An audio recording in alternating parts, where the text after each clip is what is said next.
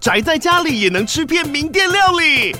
最懂吃的美食平台宅点心满周岁喽！二月二十六号至三月三十一号，周年庆消费满千折五十元，满两千折两百元，限量五十组超值组合包，原价二四九九元，特价二四零零元，搭配专区优惠再折两百元。鱼子烧麦、老爷叉烧、鲜肉汤包、墨西哥起司煎饼，交朋友来家宅着吃更好吃。马上点击链接探访宅点心。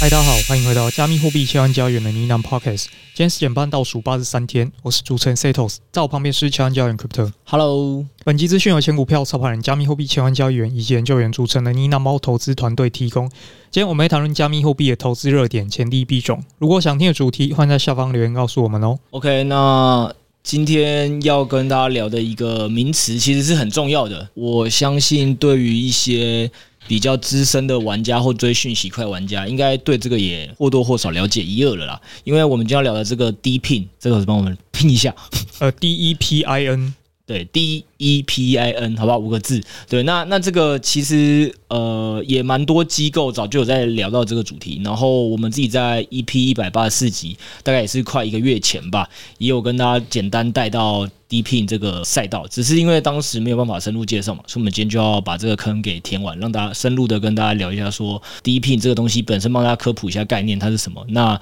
会跟大家讲一下，说为什么机构是对这个赛道是很看好的。那最后，最后当然还是一样，就是如果你想要布局这赛道，那你又有哪些币种现在是应该列入你的这个追踪清单的？对，这是一 part。那第二 part 也是蛮多人应该还是蛮在乎的一件事啊。其实现在社群也是越来越多人在问，还是那个老议题，就是大家都都在想说，这个加密货币投资赚钱了，我以后到底要怎么节税啊？所以这时候应该就会连接到一个很重要的概念嘛，对吧？Setos 就是美元出入金嘛。对，美元出入金嘛。那这个我们也会在后面简单再再聊一下啦。但是呃，因为以前。最早 F 二零二二年 FTS 没爆的时候，这个问题其实不大，很多人就就透过 FTS 把钱美元从国外汇回来，或或把钱打进 FTS。那后来 FTS 爆炸后，也很快就有替代方案，是币安有在做这件事嘛。但后来币安也在二零二三年，因为被这个 SEC 那边监管的一些操作之后，他现在也不能提供这项服务了，所以大家又在找新的替代方案嘛。那有一个叫做 SRES 的替代方案，是台湾这边国家队好不好？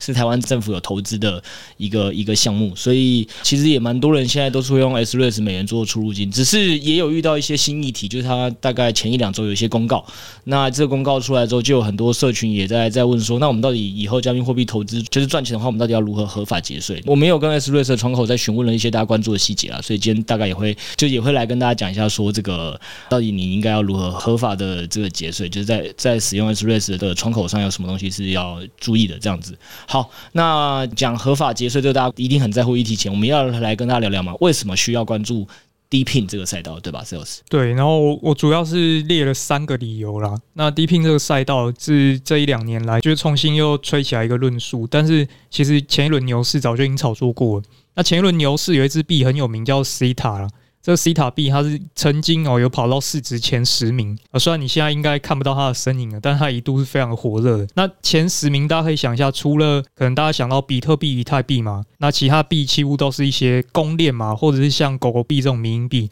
那其他币好像都很难跑到市值前十哦，所以可以看到这个赛道是有进前十名的这个潜力的。嗯，那、啊、这个概念像什么？就是说，如果你打开美股，可能清一色你就会预期前十名应该都是跟高科技股相关，嗯，那种感觉。那可能高科技股没有，可能就是哎、欸，石油啊，这个金融业啊，是相对比较有机会的。哎、欸，那如果你突然看到一个服务业，列到前十，那你一定会觉得这一定是服务业之光吧？他一定做对了什么事吧？对吧？那种感觉，所以就是说，Setos 讲，而且先不要讲前十这件事情，我那个 Zeta 币当初有多红呢？我记得他那时候在二零二一年很火的原因是，他也是大概算前几支达到从低点到高点翻了两百倍的币，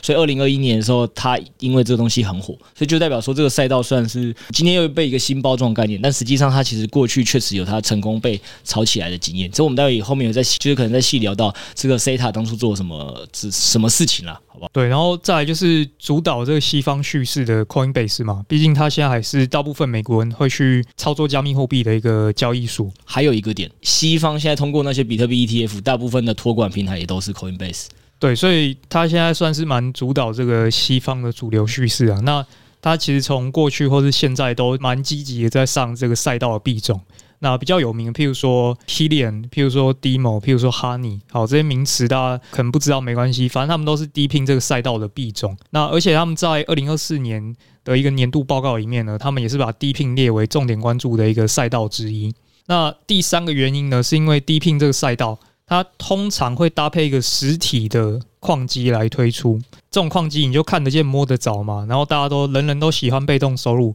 诶，每天跳钱的感觉就很美好，所以这个你跟别人推销一台会赚钱的机器，比推销区块链应该是要容易的许多。主要先撇除它是不是每天跳钱，因为加密货币每天能跳钱给你的项目很多，但只是大家都会觉得它是个庞氏，像是就在线上啊，每天说给你五块给你十块的那个币，那边空投啊，要么就觉得那个币只会跌烂，就是空气币。最主要还是像 Setos 聊的是。矿机这件事情，我还记得，好像二零二一年我投资加密货币都已经不知道赚了数十倍的时候吧。但那个时候，你去跟呃，我之前那时候还在大公司嘛，就是某间银行服务的时候，就是那个主管就知道我在投资这些东西，然后他就说：“哎，我是真的很好奇呢。”但就算你去跟他分析这个比特、以太币啊这些，他是没有 feel 的。他就跟我说：“是我很好奇呢，我听说我们有一个行员呐，反正就某个员工啊，他偷偷的好像我在私底下弄矿机，把自己弄得好像很神呢。”我说：“我说是哦，是哦。”他说：“对啊，一年。”可以赚八十趴呢，这样。我说、嗯、哦，对了对了，传统世界可能会觉得八十趴已经相比很多东西很高，但是他们会觉得一年八十趴的矿机，他们是有兴趣了解跟觉得很厉害的，但是他们并不想了解后面。我那时候说哦，对啊，八十趴就是还不错啊，但是但是你如果直接投资加密货币，不是可以看得出来同一段时间翻了很多倍吗？就是我跟我的经理协理这样闲聊嘛，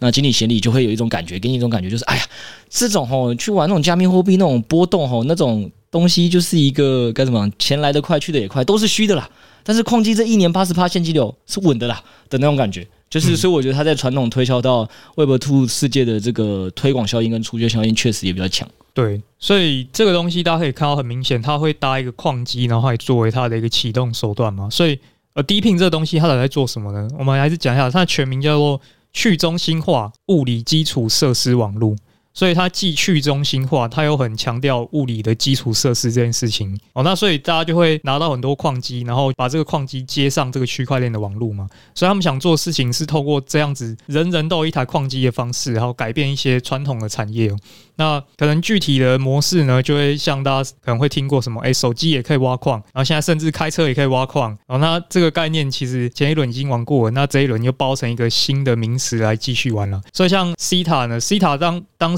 为什么会进市值前十名啊？他们那时候口号做得很大哦。他们说要做区块链版的 YouTube，哦，就是人人有一台电脑，你就可以接上这个网络，开始赚被动收入。所以他们那时候的诉求是说，YouTube 赚很多钱嘛，那这个钱其实都收到 Google 口袋里，一般人都赚不到。那我们今天就是用这个区块链版的 YouTube，你有网络的话，就可以把网络接上来，哦，然后你可能就分享一些你的网络流量来跑这个影片的数据，那这些人呢，都可以从里面来挖矿哦。甚至那个时候 YouTube 的 Co-founder 有来站台这个项目，所以大家都觉得哇。这个项目好像是真的想干一点大事哦，然后那时候就一阵 FOMO 之下被推进了市值前十名。对啊，所以从刚才 Setos 讲，Ceta 这个 B，其实应该可以发现两件事嘛，就是这两件事情，第一个点是。其实 SETA 它当初做的东西也很像，反正就是你提供你的设备跟运算力啦。那我们只是把它这项的应用设备跟运算力拿去干嘛呢？最后是拿去做去中心化的那个 U2 嘛，对吧？去中心化串流服务。嗯、那现在呢的 DePIN，再讲一下 DePIN，大家觉得如果很难理解为什么是这个字的话，其实这就是区块链很长，就是把一些很长的英文啊，然后缩写，然后你就会觉得不明觉厉一样。就像你其实想到 DePIN，应该会想到一个类似的发音的东西叫 DeFi。哦，对对 对，但但其实反正讲回来，你如果自己上网去查 DePIN，你会发现它其实就是呃，刚才已经讲嘛，去中心化的英文，物理的英文，然后基础设施的一个英文，网络的英文，四个英文的缩写就叫 DePIN，其实就是怎么这样。所以我跟大家讲说，这个东西没有真的那么的玄。那现在大家只要先去看看下中文，然后了解它是这样的英文缩写，你就会对它的应用是很了解。所以你再从我们刚才跟你讲这个 Ceta 两年前做过的事情，就像 Setos 讲，他现在只是反正呢，再用一个新包装，就是看你要把你的这些物理设施拿去做什么嘛。那他现在反正就是拿来做这个基础的这个设施网络也好，或拿去跟挖矿做结合。他以后也可以开，可以再去做其他的啦。老实说，对，那可能又会有个新的名词出来了。这这是第一 part，所以你这样可能就不会觉得这这么难理解这个新名词。那第二个点是说。那也不是什么东西都可以说包装在这个赛道就一定会像 Ceta 一样搞个两百倍嘛，所以刚才 C67 有跟大家强调一个重点嘛，就是你要打造一个去中心化的 YouTube，这个我相信也是人人会喊吧。你只要相信区块链世界，然后之前不就区块链革命，什么东西都要用区块链的技术去把上一代不好的东西给给革命掉嘛？大家一定会这样讲。你现在也可以喊说，我想搞一个去中心化 Google 啊，我可以搞搞一个去中心化 FB 啊，但是能不能做成这件事情，大家就会打一个问号嘛，对吧？所以这个时候呢，就哎、欸，一摊开这个做这个事情的这个名单，是真的革命啊！这个 YouTube 的共同创办人自己来搞，就是他也是在这里面当顾问啊。嗯，对吧？所以就感觉到这个东西好像是玩真的哦，他居然能找到 YouTube 的共同创办人来当顾问，感觉应该是真的懂点什么产业的 know how，跟可以找到很多的合作伙伴嘛。然后果然，你知道更厉害的是什么吗？因为这个听众可能不知道，我记得他那时候其实几次币价在网上继续炒作，都是靠一些利多嘛。大家也知道，区块链往上涨就是靠利多。那你知道他那个时候用了什么利多吗？Sales，我记得应该是有跟三星合作啊。哎，您说对了，而且我可以跟你讲厉害的点是，他其实是同时跟三星跟 Sony 合作。嗯，对，就是他之前有多厉害呢？它三星只要推了一个新的服务，比如说推了一个新的面板跟手机，它里面会自动。大家如果有用过，就是各个手机的，一定也会了解。就是你买手机的时候，它就会附赠你一些 App 嘛。对，你买电脑的时候，它也会附赠你一些，比如说大家都会笑嘛，IE 最大的功能现在可能叫 Microsoft Edge 了，嗯，就是拿来下载 Google 嘛。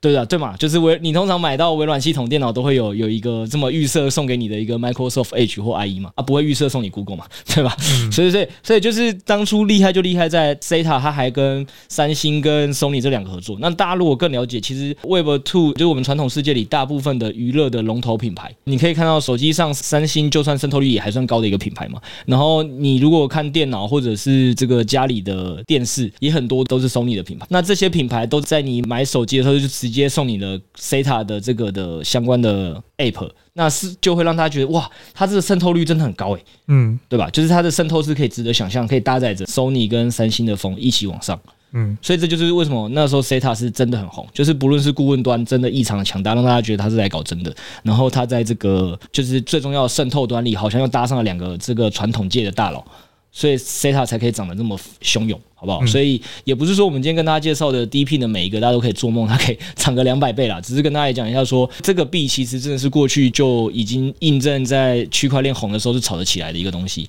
那再加上如果它你自己看到这赛道里的哪些服务跟项目，它真的是对于传统世界搭得够紧的话，那确实它是蛮值得期待跟布局的。嗯，对，然后还有另外一个是上一轮的老韭菜，可能也蛮熟的啊，叫 Filecoin。那是 Filecoin，它就是想做区块链版的 Google Drive 嘛，就你只要把你的硬碟空间出租出来，那我就给你一些 Filecoin 的奖励。据他们的这个号称啊，就是这些去中心化的云端储存设备呢，都能够比传统的可能 Google Drive 啊，或者是微软啊，或者是亚马逊这些。还要便宜许多，对啊，所以那个时候这个项目也是非常的红了。那再举一个例子哦，就是假设大家某一天呢，你你出门在上班的时候呢，你家里的这个 WiFi 网络没有人在用嘛，就很浪费。所以你这时候如果把你家的 WiFi 热点呢开出来共享给其他人的话呢，那这些人用你的这个 WiFi 热点，他们就可以获得加密货币的奖励。那所以这也是一种 DePIN 嘛，所以你就发现说他们是把这些闲置的资源啊、闲置的设备啊，把它释放出来，创造了一个新的市场需求。那像你以前可能这些 WiFi 热点，你本来要付钱给中华电信嘛，诶，现在这个 DePIN 出来之后，你发现你可以把中华电信的这个钱给赚走了。呃，有点当像是当二房东吧？对对对，就就是对啊，反正这其实还是很好理解啦。因为就就讲为什么这个赛道好理解，原因是因为它跟传统世界。成熟商业模式是是很好，很好搭在一起，你就很好推广给市场上的那些还没加入加密货币圈的人。比如说，Airbnb 跟 Uber 都这么来嘛。我有闲置的汽车，这段时间我就顺便载客。哎，这几天家里某个房间没人住，我就当个二房东、三房东出租出去。嗯，对，所以最后原本理论上你你租别人的房子，可能原本应该是一个。支出可能是一个每个月要当负债的一个行为，但是现在自从你做了这件事情之后，哎，你的支出转变成帮你赚钱的一个资产，当变成一个能帮你赚收入的一个东西，我觉得这就是 D P 它会会打中那些想要赚点外快的叔叔伯伯、阿姨阿嬷的一条路了。嗯，对，所以这个背后的整个经济的机制到底要怎么运作？实际上，我认为说它是跟 GameFi 非常像的啊。就大家玩 GameFi 的时候会做什么事情呢？你一定是一开始先投入一笔钱嘛，你要去买。买角色，你要去买装备啊，你升级，那你这笔钱投进去之后，你才可以开始收到这个游戏币的奖励。所以这个低频就是，老实说，它真的跟 GameFi 很像哦。你一开始一定要先花一笔钱去买设备。我买完设备之后，你才会去慢慢的透过挖矿的过程中来收到这个钱。那只是说它跟 GameFi 不一样的点是说，GameFi 的话，你卖出去的东西就是下一个新进玩家来接手嘛，就是这些新进的人来提供钱。但是 DePIN 他们想做的事情是，诶，真实的有有需求的这个消费者进来付费，哦，来买你的这个代币。所以像刚提到那个 WiFi 热点嘛，诶，他想要用这个 WiFi 热点，他就得买这个项目的代币。所以他们终极目标是透过把基础建设弄出来。哦，然后真的有需求来接进来，形成一个经济的循环了。只是说，从这个过程，你应该听得出来，我们一开始都需要先买一台矿机，那这个钱谁赚走了？项目方，项目方啊。对，所以项目方一开始他就可以从这个卖矿机的过程中赚了一大笔钱哦，然后赚了钱之后呢，接下来这些玩家会慢慢的去挖代币嘛，所以早期的这个代币是流通量非常非常少的，maybe 一趴，maybe 五趴，反正大家一定要慢慢的挖矿产把这个币给挖出来。然后呢，项目方这时候做什么事情？他就很简单，可以去拉盘嘛。你看他卖矿机收到钱之后。他只要拨一点点钱去拉这个代币的币价，然后呢，场外玩家看到就会开始算嘛。你看那些拉 Excel 的人就会出来了。诶，这台矿机现在可能十天回本，可能一个月回本，大家那个回本周期越算越羡慕，然后纷纷就冲进去开始买矿机。就是我一开始讲的说，我们这个传统银行的经理协力会觉得那个年化八十趴的年化八十趴就是一年内都还没回本吗？对 对嘛，对对嘛，但是对嘛，在加密货币圈一定不是这样搞嘛，就哦算一算越来越香。然后让你觉得哇，一个月两个月就能回本，那个报酬率极，我只要挺过这两个月，后面都是赚的。那种圈内就是 always 在在搞这个嘛。然后，但其实你撇除就是圈内比较会玩这种 formal，然后在这个拉盘上比较这个不粗暴不掩饰以外，其实我觉得就是刚刚讲的整体，它还是不脱 Web Two 啦。虽然刚才时候是开玩笑说，你看矿机就是项目方卖你嘛，所以你一开始就要有一个矿机的入场成本，那钱都被项目方赚走，项项目方收完你的这个矿机的钱之后，再转转头去拉自己的币价，那就。跟传统世界一样，你其实 A M B N B 也好，或者是你要当 Uber 司机也好，你也得需要先花钱买个设备，你得去买台汽车，哎、欸，其实也不一定比较便宜，好不好？然后或者是去跟人家租一个房子再去转租嘛。所以其实你本来应该说做这些项目前，你一定都会有投资支出是你开始就要做的了。那只是说一般项目方收到这个投资支出，会不会花这么多的比例去创造这个拉盘跟 FOMO 的这个效应？可能在 Web Two 就没有玩的这么风风火火，但 Web 三就会玩的特别的凶，然后再加速更多的这个人冲进来，然后搞。到连最后连项目方自己都控不了的时候，嗯，对，所以才会爆炸。所以只应该只能说，Web Two 的世界呢，你要这么讲话，只是某种程度上，他们其实是更高明的在玩庞氏经济。它可以让它的庞氏经济看起来玩个五年、十年不会爆，所以大家深深相信它就是一个产业跟现实。而、啊、我们加密货币的项目方就是比较急功近利一点，就是想要一两个月内可能赚大钱，把自己搞得很强，啊，后面就控制不住，所以它就真的变成了真庞氏。三个月、三个月、四个月，可能就是已经算很很长久的一个项目了。这样，嗯，嗯对，所以。理想上当然就是前期的，当然就是大家可能看起来很 Ponzi 嘛。但是如果冲进来的人够多，当然你这个基础建设就会非常完善。那完善之后呢，当然预期有。很多真实需求的人进来，然后把这个生态给撑起来。但是撑不起来的话呢，可能大家就要跟玩 GameFi 一样哦，找时间点就是要慢慢离场。那低频这个生态呢，上一轮玩过之后，其实上一轮的那些老币呢，现在是稍微有点沉寂了。所以，我们今天会讲一些说，呃，这一轮的叙事里面哦，比较新的、比较新的这一些币种哦。那这些币种呢，他们通常呢有一种特性哦，就是他们基本上目前都大量的集中在 Solana 这条公链上。对，那所以我们这一集讲的其实蛮多的项目都会是以 Solana 的为主。那为什么现在这些 DePIN 他们都要选择 Solana 呢？或者是原本不在 Solana，后来跳槽到 Solana？哦，那这不是一个巧合哦。主要原因就是 Solana 哦，坦白说，它现在在速度跟成本这方面呢，还是蛮具备优势的哦。虽然说之前那个 FTS 那时候爆炸的时候呢，大家对它印象就是很差。哦，宕机，然后 TPS 又慢，没有他当初出来的时候吹的这么厉害。可是这一年来哦，坦白说，他差不多已经满一年没有宕机了啦。对，差不多要满一年了。所以在这一年的期间内呢，确实它网络的表现是还算符合预期的啊。就是大概整个 TPS 那个处理速度都是每秒有两千到四千的水平。哦，那如果我们现在去对照这些以太坊的 Layer Two 呢，大概都还在双位数等级啊。对，所以在整个处理速度上面还是蛮碾压的。那另外一个，我们其实可以看说，之前我们提到说，Visa 他们在试行这个 USDC 的支付的时候，他们也是同样去选择 Solana 公链哦，他们没有去选择什么以太坊、以太坊 Layer Two。对，因为就是。嗯有的时候是这样嘛，就是你如果要去印证一个项目方讲的他的技术强度强不强，一种当然就是你是这这方面的大佬跟专家，你可以去看。那另外一方面，其实你就是去看一些。真的厉害的大公司，他们自己选择哪一家当合作伙伴嘛？这是一个最直接的嘛，因为他们里面一定有一堆这个对于技术很懂的这个大佬跟专家，那他们会去挑嘛。那他们居然挑的合作对象是 Solana，我想他已经说明了非常多的事情，所以我们就来听听这个 Visa 是怎么说。嗯，就是 Visa 他们报告里面呢，就写说他们认为说 Solana 的优势哦，就是高吞吐量嘛。然后费用也是低成本的，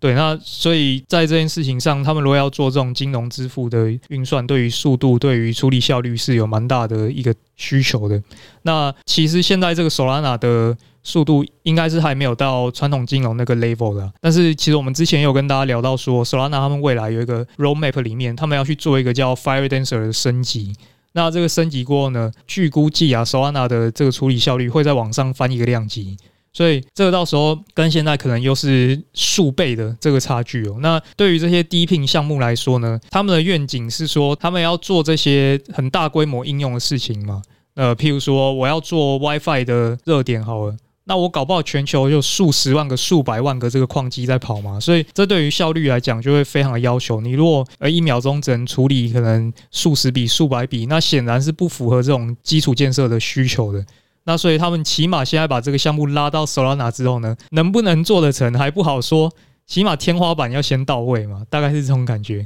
那以目前 Solana 上面的这些底拼项目呢，我们就来跟大家稍微诶介绍一下，说有哪一些的热门的项目。那第一个叫做这个 Helium 哦，它的币是 HNT。那坦白说，这个项目它是上一轮牛市就已经玩过的项目了。那挂掉之后又复活了嘛，所以复活之后又推出了一些新东西。我们看是什么新东西哦。原本呢，你说它是低聘也好，但是另外一个面向呢，它原本也是做一条公链的，所以它在巅峰那个时期，它的估值是有十二亿美元的，哦这是非常高的。基本上也是一线公链的水平啊。那那时候他的玩法是这样的哦，你必须要跟 Helium 他们买一台 WiFi 的矿机才能够来参与挖矿。那那个矿机呢，据他们这个所说呢，就是可以架起一个去中心化这种 WiFi 网络嘛。那时候他们在蹭的这个题材叫做物联网题材哦。上一轮这个大家炒股票炒很凶的，应该都每天都在听什么五 G 啊、大数据啊、什么人工智能啊。所以那个时候物联网其实是跟 AI 是。同一个 level 的这个论述了，那所以他们那时候算是去蹭这个概念哦。那这个概念后来之后成功蹭起来，蹭起来之后呢，后面的故事坦白说就跟 GameFi 很像，就是早期这个矿机玩家呢，他们玩得很开心，回本天期越算越短，然后 对，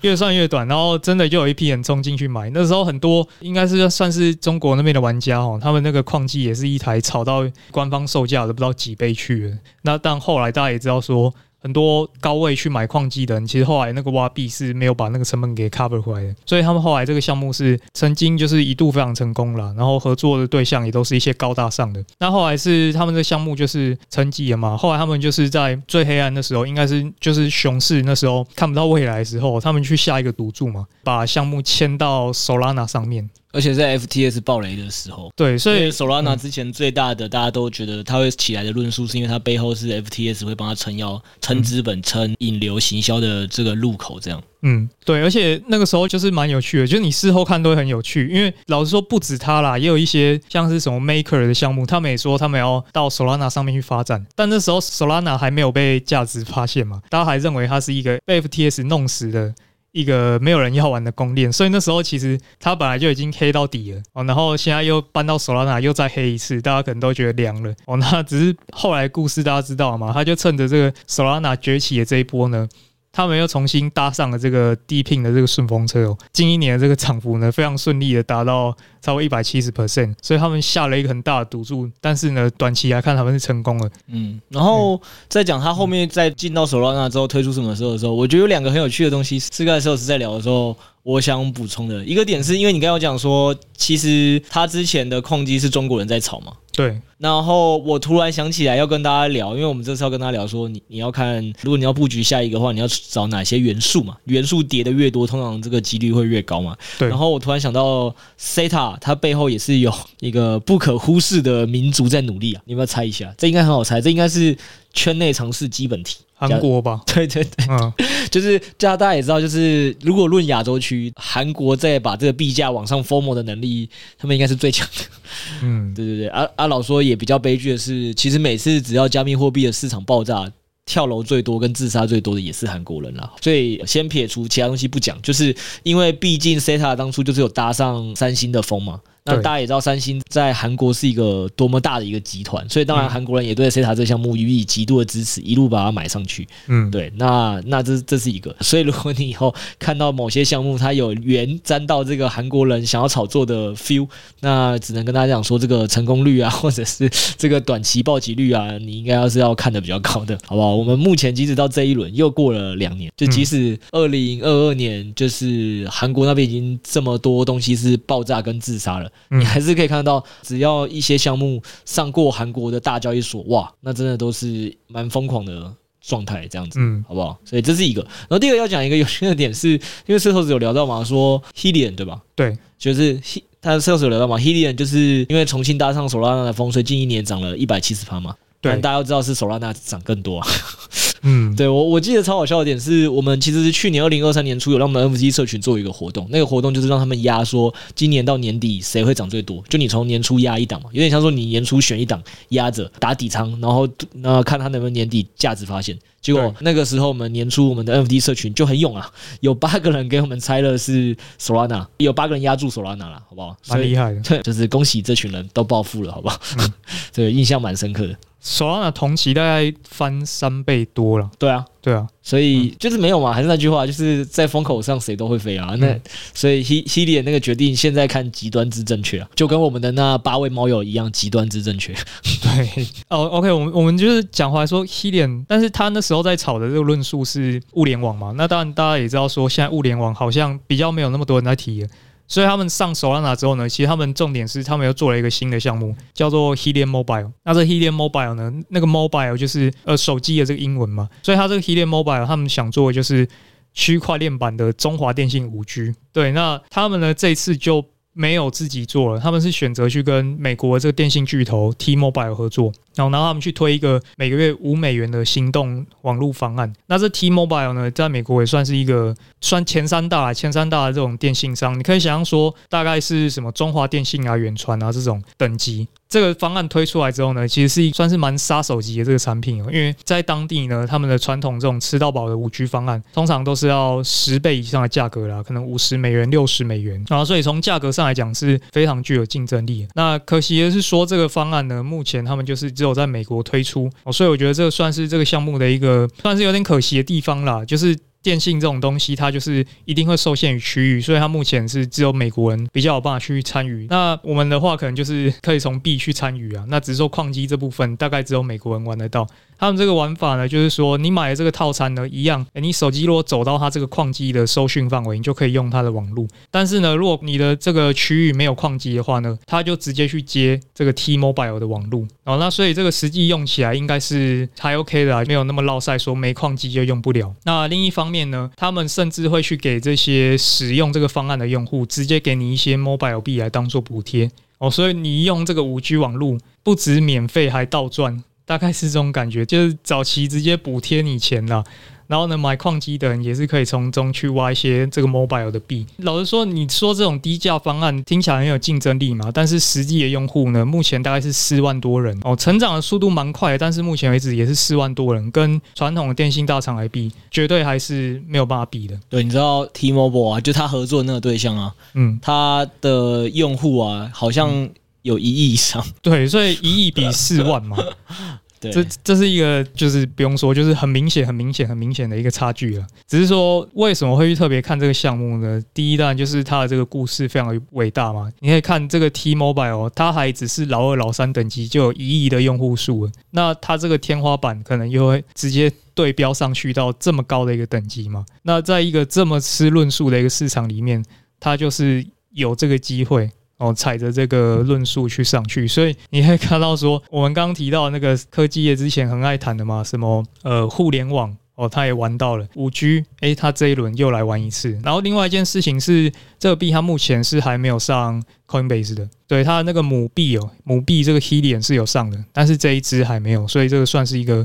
潜在的潜在的一个小利好。对对对。然后，虽然我们的听众就是其实也有一些应该没有，应该说我们听众应该也有一些是就是在美国的啦，或者是你应该有不少亲戚朋友在美国的，所以我觉得虽然我们不一定能亲自的碰到这个矿机，你其实也可以跟你自己远在美国的这个亲戚朋友聊聊，说就是他们对于这个项目啊，网络上查查啊，或者是有没有机会就是触及到这四五万的人啊，去实际使用一下这个服务啊，我觉得可能也是会挺好的，因为其实如果大家有印象的话，二零二二年年的 Luna 跟 UST 崩盘。大概是是二零二二年的五月崩盘的嘛？那其实我们家在二零二二年的二月就出过报告，他那时候也是讲说他的一些给传统产业的服务啊，是是多有想象空间的。但后来实际上我们自己做了调研报告，会发现跟他讲的都不一样。嗯，对。然后只是也没想到他那么快就爆了。当然也是因为那时候是市场不好，就市场不好的时候，它就会很贴近基本面，它就会爆炸啊。当然，就像我们今天跟大家讲说，其实从头到尾啊，其实如果市场未来是要往越来越好的方向走的话，Helium 的这些基本面呢，你也就是听一听就好，可以当做做一个他如果。这方面也增长的时候，作为一个炒作的论述。那如果它基本面不好，不代表这支币就上不去，好吧？它只要光压对一个手拉掌生态链，它都可以涨个一百七十趴。区块链没有不可能。嗯，对。所以这两个是主要，我们刚刚就是介绍这个 Helium 嘛，跟他后来推出的 Helium Mobile 这个项目。然后第三个呢，要跟大家介绍的是项目叫 Hive Mapper 哦，它的币是 Honey 蜂蜜那个 Honey，它的愿景呢，它是想要做区块链的 Google Map。区块链的 Google Map，那这个赛道可能大家平常是比较难以想象的，因为我们平常在用 Google Map 打开就直接用，不用钱。但是实际上，这个 Google Map 它是会针对一些大量使用的企业或者是用户，他们会去收这个费用的。那譬如说，二零二零年那时候疫情爆发的时候，大家应该都很有印象嘛，口罩慌。口罩荒的时候，就有热情的这个工程师，他们去开发一个服务叫口罩地图嘛。口罩地图你打开，你就可以看到说，我附近有哪些超商是有存货的，我可以直接去那边买口罩。那那个工程师呢，他其实做这个的服务，他是无偿的啦。无偿的，后来有记者去采访他的时候呢，他说他这个服务上线才六个小时啊，因为他大量的去串接这个 Google Map 的资料，所以他就收到 Google 寄了六十万台币的账单。所以就可以看到说，Google Map 对于这种大流量的用户，它的收费其实是挺凶的。那所以这些图资啊，对于 Google Map 来讲，都是一个金矿，都是一个收入来源。那 Honey Map 呢，很简单，他们就是希望哦，大家去当它这个小蜜蜂嘛。你去采购它的这个行车记录器呢，装在你的汽车上面。你每天开车在路上走啊走的，它就会自动把街景给捕捉下来。那你录的越多的街景呢，你就拿到越多的 Honey 币。核心概念就是这样子。那其他的企业呢？他们如果需要用到地图的话，他们就必须要购买哈尼币，我来跟他们去采购这个图资。所以这个玩法呢，根据他们官方的设定啊，只要是没有人去过的地方哦，或者是这个资料已经很久了，十年前的资料了，你开过去，他给你的奖励就会比较多了。只是说机器本身是蛮贵的，一台大概一万出到两万多都有。那我是蛮意外，因为这个项目呢，我去查那个官方的热点地图呢，台湾是有人在玩的。哦，台湾的西半边，西台湾是红彤彤的啊，啊，东部的话大概是那些主要干道也是都有人在用，比如说一些比较可能像屏东啊、恒春那些地方是比较没有人开过的啊，那那边可能奖励会高一点。只是说这个项目已经跑了一阵子了，所以它可能现在的投矿期已经过了，去挖矿的话风险是相对较高的。那这项目目前在日本、韩国、美国、西欧这些主流的大国家呢，其实都有蛮多人参与的，包括呢它背后的这个投资方也是蛮不错的哦。第一个，他还是在 Solana 运作的，所以他有拿到 Solana Capital 的钱哦。那另外一个叫 Multicoin Capital 哦，也是 Solana 上面的一个很大的 VC 啊，有拿到一千八百万美元。那这个币呢，在最近也是成功的上架 Coinbase 交易所，所以整个协同上算是蛮纯的。概念上来说，可能没有那么性感啊，因为 Google Map 对大家来讲就是一个免费的东西，比较难想象说它是有什么样 to C 这么大规模的运用。对，但是说它背后的资本啊资源都是蛮不错的，可以关注一下。就是我觉得分、嗯、分两个吧，就是像是讲一开始介绍的 Helium，它不论是做五 G 端或者是做矿机那些，都会让大家比较好从生活经验连接，所以我觉得它的传播效应一定是比较强的啦。只是回到是说，实物上其实 To B 的收入都是比较大的嘛。那虽然我们平常自己是没有机会去向这些使用 Google Map 的企业家收钱，但搞不好其实它背后的金源是很大的，嗯，对吧？所以这件事情可能也会呼应到你讲一件事情，是你甚至都不知道西台湾台是谁在玩，但其实已经可能好像很多人在使用了。搞不好就是有那种专门在做这个行业的，或者是 Web 三真的专门是走实业的那种人，他的类型是哦，发现这个项目可以透过这种实业的方式去去赚钱，搞不好就像投资矿机一样，他就投入这些设备，然后再去租台车，然后请个人在那边像跑宣传车一样在跑嘛，嗯，他就算一算嘛，搞不好这样是会赚钱的嘛，嗯，对吧？所以其实大家就这样啊，我觉得啊，还是回到那句话是，可能在大家而言，可能这个又更远了，所以实物上可能能做的东西，还是说你可以把它当做第一片赛道的一个投资组合，去找它的这个技术布局的点位。那我们也给你的它几个可以这个去追踪的方向，大概就只是这样而已。好，然后因为时间关系嘛，我们没有跟大家聊到说要要聊就是 SREX 合法节税的一些细节了。那反正我觉得大家也不用担心，反正就是合法，为什么他能合法节税呢？哦，合法节税就是真的合法。那原因是因为合法节税这件事情是。你如果是海外所得的话，你能跟国税局主张说你是海外所得的话，那这个部分就是会有六百七十万额度的免税额嘛。那至于这个细节的免税额的条件，一你当然可以直接去网络上查最新的这个海外所得国税局的一些规范。对，那这是一种比较正确方法。那其实我们之前我们家有拍过 YT 聊过了，因为去年就问过这个问题，所以我们也会放在节目下方。反正你就可以大概自己去看，我们今天就不再重讲，因为都是过去节目的内容。那所以第一个点就是你要知道，如果你之后在虚拟货币这边投资，你想要节税节。很多税的话，那你可能就是要掌握这个如何让国税局认为这是海外所得的一个技能嘛。那这个技能最主要的一个最简单的一件事情，就是最好你从头到尾投资的钱都是美元入金到加密货币交易所，也是美元出金到加密货币交易所，这也是最简单的一条路。对，这也就是为什么对于有些人来讲，他会一直去找美元出入金的一个管道。那我们也跟小资主讲说，哈，这件事情是分两个，因为你如果自己有在银行做过传统的跨国转账，你一定知道一件事，就是跨国转账的费用啊，绝对比你在国内转账的费用高个几十倍吧。就是可能你在国内转账大概十五到三十元以内，差不多你应该都可以转到。现在还有很多零手续费，对。但是如果你是跨国转账，应该都几百起跳的。所以这件事情应该是还是要回到一件事情是，不要因为大家都在问说，哦，合法节税好像很潮，那美元出入金这个如果只有赚了钱，我可以省税这件事情，你现在都只在小额投资状况下，或你本来就没有多少本金的情况下，其实我觉得也不用自找麻烦了，就是你还是直接用台币出入金，我觉得是一个最简单的事情。除非是你真的觉得自己可能未来会在虚拟货币投资很多钱，或者你本金比较多的，你可以一开始就去往这个方向做思考。那甚至你也可以从台币入金、美元出金的方式，它也可以作为呃海外所得认列的一部分了。因为我自己就这样做的，所以这个部分的话，我觉得有有兴趣的人，还是小白对这些合法绝对不懂的，可以先去看一下我们家 YT，你应该会对这些有些基本概念。那如果还有问题，其实还是可以再再来聊聊。所以，总之，其实你透过台币入金、美元出金，它也会是一种方式。那重重点还是其实回到说，你的你的虚拟货币的投资所得到底有多少了？那你多的话，才有需要这些服务。这我第一个想跟大家提醒的。那你虚拟货币投资这件事情，为什么美元出金？就我刚才其实前面最早有跟大家讲嘛，它现在大家会担心的点就是二零二二年 FTS 这个选项，那二零二三年还有个币安这个选项，现在都没有了。那原本以为说没关系，现在还有一个台湾国家队支持的 SREX 嘛，那结果 SREX 在一月的时候也公布说，他们家原本过去跟远东银行是有合作的嘛，但是远东银行目前是自己因为考量一些台湾政府对洗钱规范啊或一些自律规范的一些要求，他们暂时决定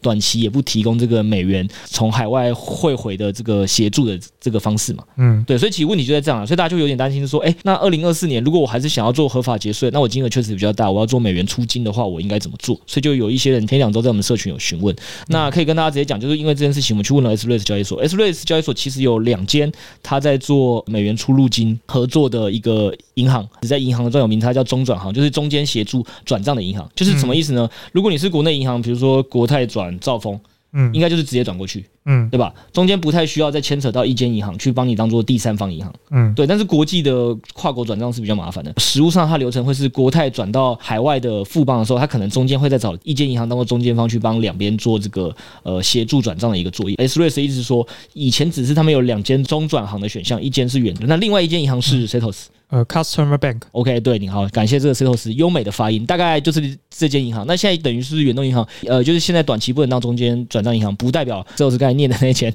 国外的银行是不能当中转行的。所以实际上你还是可以透过 SRES 做美元出入境这动作，大家是不用担心的。就是你还是可以继续使用 SRES 来完成这个海外结税的一个方式啊。那我们当然也会问说嘛，那这个差异有什么东西要注意的嘛？那它其实也就是提醒说，以前远东银行的话。可能还是会作业速度比较快，他可能就是呃，有可能当天就转得到，或可能只要等一个工作天。那因为 Customers Bank 它这间国外银行可能会时间比较长啦，反正大概就一到三天。但总之就是能用了。大家可能会有一个下一个疑问说，哎，那这个这个我从来没有听过的一个国外银行，我是不是要去开户？其实也不用。那因为它就是一间中间转账银行，所以实际上反正就是当你要选择从 A 银行转到 B 银行的时候，它只是作为一个中间的转账银行啊，它是不会管你的 A 银行转账的 A 银行跟转进去的 B 银行是谁的啦。基本上是这样。所以这两间银行呢，你只要有办法一是完拿到银银行愿意帮你开这个户，然后最后也愿意帮你收这笔打进来的款项，我觉得问题都不大。嗯，对，因为银行还是会对于假设大家应该还是会有些经验，然后你去网上查新闻还是会，就是某些银行它可能目前对于虚拟货币还是会比较怕，因为它毕竟跟洗钱高度关联，尤其是最近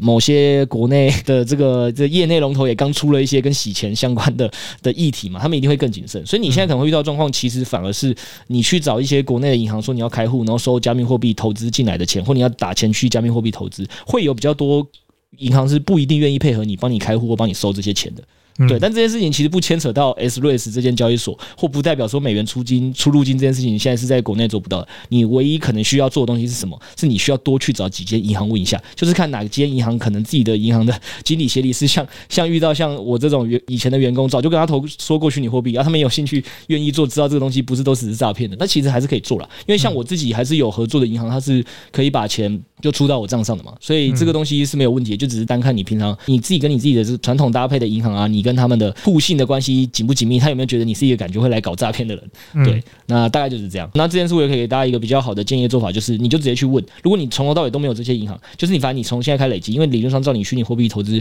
赚完一笔大钱，需要到你结税，我开应该也有个一两年的时间。这一两年时间，你可以慢慢的去跟你一一些平常在领薪水的银行培养关系啊，这是一个方法。那另外一个方法可能就是你也觉得培养关系很麻烦，你就是直接到处去问。因为因为其实你如果只是走进去一间分行，他也不会知道 Setos 是谁嘛。这个举例来讲这个就走进国泰的。比如说综合分行，国泰综合分行就说：“哎，你好，我有想要比一把一笔这个钱是要打打进去做虚拟货币投资的，或者是从虚拟货币转回来的，可以吗？”啊，基本上应该七十趴或八十趴是拒绝。好，没关系，就走去隔壁的什么这富邦综合分行，就每个都问嘛。他从头到尾在还不答应接受你是谁钱，你就不是他客户，他也不会特别去去管说哦，Setos 本名是什么？哎，Setos 这个人是不是有洗钱疑虑？也不会嘛。你总会问到有一间，哎，就是有机会是分行的窗口，或者是他们当初当地分行的经协理是有愿意支持做这项业务的。我觉得也是一个方法。反正你这一年时间，你不要你不要什么都不做了，然后一年后才想说，哎啊，我真的赚钱了，那我现在怎么做节税？那一定会。那时候特别痛苦。我们现在只是跟大家讲说，可以确定的几件事情，就是 SRES 现在还可以持续支援这项服务，大家不用担心。你现在需要担心的，应该就是你要去找一间在台湾愿意帮你收钱跟打钱的这个银行配合，这可能才是你最重要的事情。那如果你是小资主，你甚至也不用担心，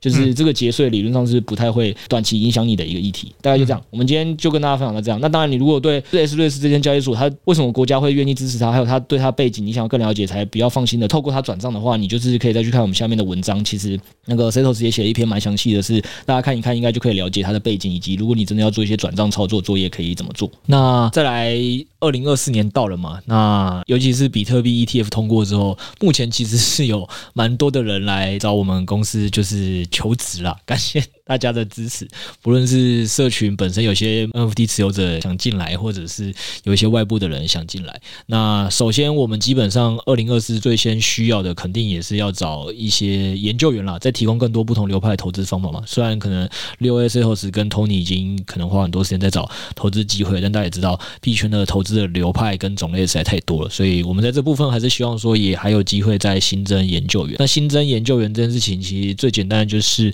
要看到你的研就的实力跟能力嘛，所以我们设计的一个环节是这样，就希望是循 Tony 的路线。可能大大部分人不太知道 Tony 当初怎么进来，因为我很少有聊过。就是我们有一个日不落的研究计划嘛，在 NFT 刚开始的时候，对，然后在这个研究计划的时候，Tony 就是里面在缴交报告的速度，这个基本上最快，而且觉得就是看的东西最广的一个，所以那时候才找了 Tony，在大概 NFT 发行了四个月左右之后加入我们这个团队。那现在因为要再扩编，所以我们也希望透过同样的方式，就是来看大家家提供的资讯跟流派是不是能跟我们社群是个互补的，或团队是个互补的。那我们可能就会有也也想把你再邀进来。那这东西要怎么做呢？就是我们会在我们我们的 NFT Discord 频道那边有开一个。给大家可以去去输出你的一些资讯想法的一个地方了。如果我们觉得你写得好的话，那我们可能就会找你进来当正职的研究员。那就算如果哎想说要竞争一个名额，你是一个新手，你可能没有办法直接竞争过一些感觉更厉害的，你又想要来当研究员的话，那有什么方法呢？还有对吧？石老师，因为我们是有日不落研究员这个名额的。嗯，对，他日不落研究员比较像是我们的一个研究社群了，他就并不是一个正职的研究员，所以他并不是一个工作。但是因为身为日不落研究员的社群，他还是会拿到很多好处。那甚至其实我们是会有五大福利的。那这个五大福利我在节目就不讲。那有兴趣的，反正就是如果你有兴趣当正职研究员的，那你也对自己的研究资讯能力想要有所精进，你就可能可以先透过在那边输出的方式，然后看能争取到正职研究员机会，或者是先去当日不落研究员，享五大福利，包括就。是可以跟一些交易大佬可以交流嘛？就是你现在看到一些圈内的交易大佬，老实说，我们应该蛮多私底下都蛮熟的，就是会私底下定期约时间交流一些未来的投资的想法。对，那这个部分，如果你也是有这个日不落研究员的身份的话，我们可能就会带你去跟这些大佬一些交流，然后还会有一些其他的一些优惠哦。啊，还有一个啦，比如说你是可以不需要持有 NFT 就可以看我们的社群的所有资讯嘛？对，而、啊、这个东西有什么好处呢？如果知道的人，我们现在在内部也在做另外一个计划，是我们发了两千 U。两千 U 的那个交流奖学金，就是鼓励我们的 NFT 猫友在二零二四、二零二五年的时候多看项目，就是多看项目后多去研究，然后看完你就可以在我们那个 NFT 社群里 PO。那你 PO 的话，只要 PO 得好，社群表决可能在月底表决好的话，那你每 PO 到一则对的就可以发领到两百 U，那最多可以领到领满两千 U，这样就是六万块，也是一个不无小补的收入。就是当 NFT 猫友现在还可以领奖学金，然后又可以看别人输出的 Alpha，这样。对对对对啊！所以你如果现在是日不落研究员，你就可以又不持有 NFT 的情况下，你也可以看到这些阿尔法。那我觉得应该对蛮多人还是蛮有吸引力的啦。对，大概就是这样，所以这就是我们二零二四年为了在增加 MT 社群的这个阿尔法的能量，或我们整个团队的这个研究阿尔法的能量所做的两个计划，那就欢迎有兴趣的人来加入。那当然，大家可能也会好奇说，哎，这个团队怎么又哪来的钱，又就再多请一个研究员嘛？那就是我们不论是发给 MT 社群的奖学金，或者是我们就之后请的正职研究员，这些钱呢，都是跟我们一个业内蛮有名的友商，就是如果大家在听完我们 Podcast 之后，可能也会发现，就是雷斯记他们，就我们业内号称雷神之锤的那个。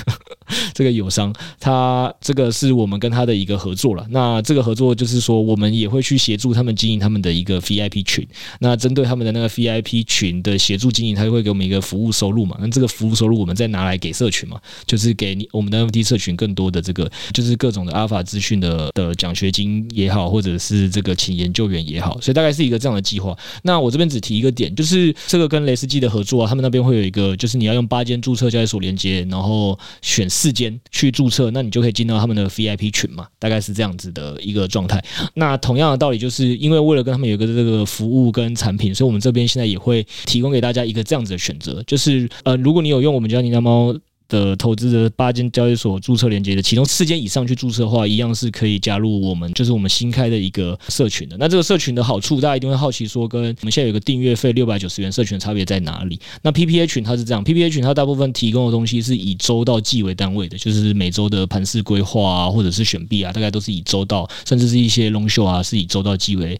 单位在规划。那八进四的这个群组呢？就是我们一个二零二四年新的一个群组，它主要是针对那些哎，平常平常比较有时间打单哦，或者平常是对于就打一些这个强势币种是比较有兴趣的。那这个部分，我们团队的这个六 A 就会会在这个群组里跟大家每天讲一下，说有哪些币种是可以去做操作的，依据它的一些选币的逻辑去跟大家分享嘛。嗯，那你如果是每天有空的人，那当然就可以加入这个社群看一下六 A 的免费打单，六 A 免费跟你报的这些资讯了，这是一个。那再还有第二个好处嘛？就是大家也知道，其实这个八进四的注册连接，虽然它稍微麻烦了一点，但它是免钱的，免钱也就算了，交易所会送钱呢、啊，嗯，对吧？那这个待会应该大家听我们节目的结尾去去听也会发现，就是领一领，可能是交易所先送了你可能一两万台币，然后可以免费进我们这个群，还可以免费看六 A 的分享。所以如果有兴趣加入我们这个群组的人，也可以去看我们 Podcast 底下下方的那个表单连接，然后还有一些日不落研究员的一些活动办法，那就是欢迎你来加入我们的。呃，这个群组也好，或者是直接来去来应征当我们的研究员。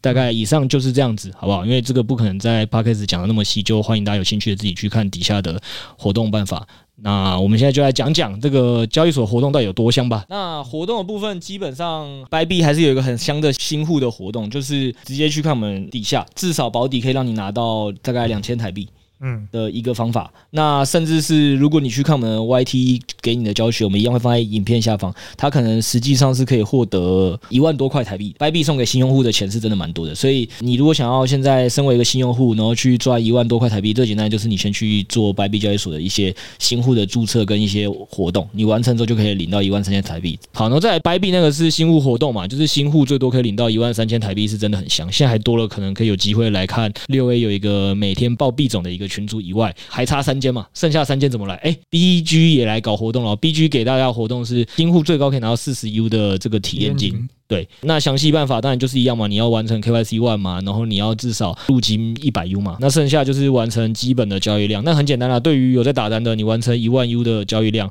那个手续费可能不到三 U，对吧？但是你最后可以拿四十 U，所以 BG 这个活动还是蛮香的啦，你至少可以现赚一千多台币。对，然后再来就是旧户可能想说，哎、欸，Bybit 那个好香哦，然后 BG 这个好香哦，两个加起来领了一万四，那我们旧户嘞，哎，跟你讲这个 BG 这次也很有趣，就是一样会会送大家去吃火锅，因为二月天还是会冷嘛，一样要去吃个火锅。然后更有趣的点是会送大家去大稻城游艇趴，好不好？就是这个猫友可以去参加游艇同乐会了，好不好？蛮有趣的。所以就以上两个活动啦，那详细的规则跟细节就麻烦大家去看底下。对，那反正二零二四大家应该会发现，就是交易所的赞助很多啊，我们自己团队的活动也很多，应该说也是恭喜大家啦，就是代表市场很好嘛，所以全体在业内人都动起来嘛。我觉得这时候猫真的还是挺幸福的，就是你现在可能是可以用新用户身份领个交易所可能最高到几万台币的钱，还可以加入我们的 的群组看六 A 免费每天爆单，就是真的是蛮舒服一件事情。那当然唯一的就是你要八个交易所注册链接用到四间，那这个部分的话会花点时间。但也不花钱，好不好？所以就是大家有兴趣的，就自己再来依照这些活动办法来加入就可以了。对，那最后的最后，就是我们还一样，因为新年快到了嘛，感谢大家。这一年陪伴了，其实我们也做了一个新年的周边，对吧？石头扑克牌吗？对，其实扑克牌我们没有想象中，我们那时候其实想说，反正大家过年应该就扑克牌跟红包，所以我们就做了扑克牌跟红包的周边。然后扑克牌里，因为我们有 NFT 社群嘛，所以我们就印了五十四张 NFT，然后在在这个扑克牌里面，没有想到就是其实前一阵子因为各交易所都有在办什么尾牙啦，所以我们其实那时候就有送了蛮多扑克牌给这些就是尾牙上认识的 KOL 伙伴嘛，对吧？嗯。哇，结果大家蛮反应蛮热烈的，尤其是蛮多女生都是直接要两副要五副的，说需要收藏，想收藏啊，是真的。我也我也不知道为什么。那反正因为我们这扑克牌本来也就是一个新年周边，只送不卖，目前没打算卖，好吧？起码到目前还不打算卖。所以所以如果你想要这个扑克牌的话，那就很简单，就是反正一样，这个看底下的活动办法，这都是一样有放，大家就去看一下活动办法，那就可以来抽我们的扑克牌。然后扑克牌的图片，我们口说无凭嘛，Sales 也会放放在那个活动办法里，让大家看一下，说扑克牌到底可不可爱。那搞不好是可以作为你这个过年约你喜欢的妹子，或者是这个过年跟小孩跟老婆这个保持感情的一个良好方式，一起打扑克牌。哇，那今天就讲到这边，谢谢大家，谢谢大家，拜拜。拜拜。